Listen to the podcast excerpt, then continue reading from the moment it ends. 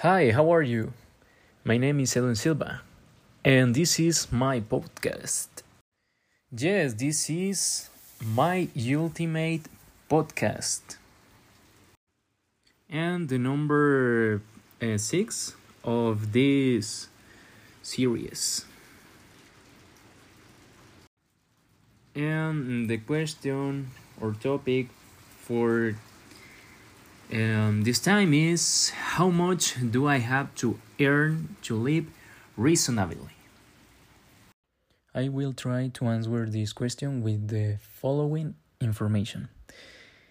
If you are thinking of moving to the United States, surely you are interested in knowing more or less the money needed to do so. The United States has one of the highest salaries in the world easily surpassing all Latin America countries. In fact, to the United States is the place in America next to Canada with highest monthly salary in the continent.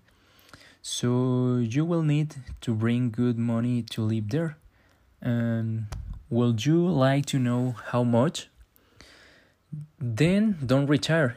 In short, we will answer the question how much does it take to live in the United States?